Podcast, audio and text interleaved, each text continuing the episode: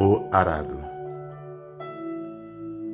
E Jesus lhe disse: Ninguém que lança a mão do arado e olha para trás é apto para o reino de Deus.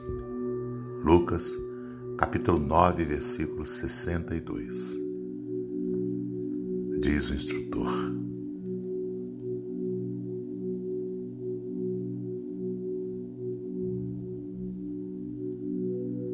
Aqui vemos Jesus utilizar na edificação do reino divino um dos mais belos símbolos.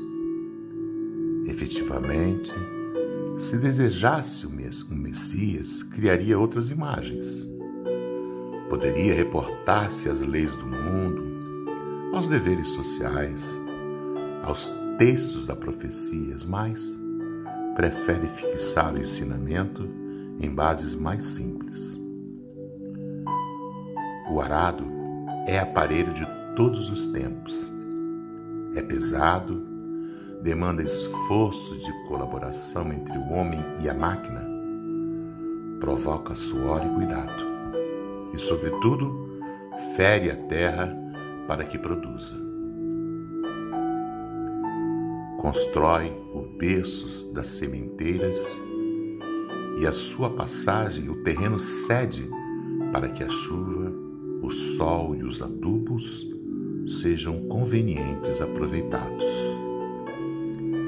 É necessário, pois, que o discípulo sincero tome lições com o divino cultivador, abraçando-se ao arado da responsabilidade, na luta edificante, sem dele retirar a mão, de modo a evitar prejuízos graves à terra de si mesmo. Meditemos nas oportunidades perdidas, nas chuvas de misericórdia que caíram sobre nós e que se foram sem qualquer aproveitamento para o nosso espírito.